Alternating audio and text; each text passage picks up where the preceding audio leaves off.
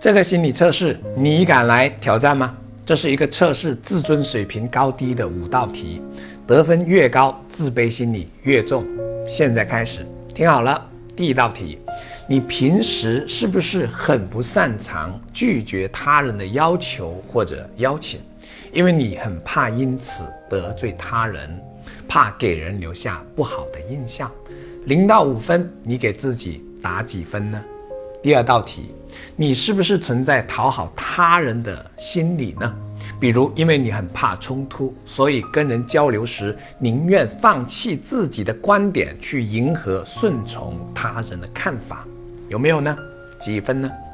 第三道题，你是不是很在意他人对你的评价？当得不到别人的认可或者被人否定时，你很难受或者反应很激烈，而且这种难受往往不容易过去，你会思来想去，不良情绪很难得到排解。有没有中招呢？几分？第四道题，你是不是很怕犯错？一旦犯错，就感觉像天都要塌下来一样，压力很大，甚至恐惧，这还间接导致了你做事情。瞻前顾后，优柔寡断，几分？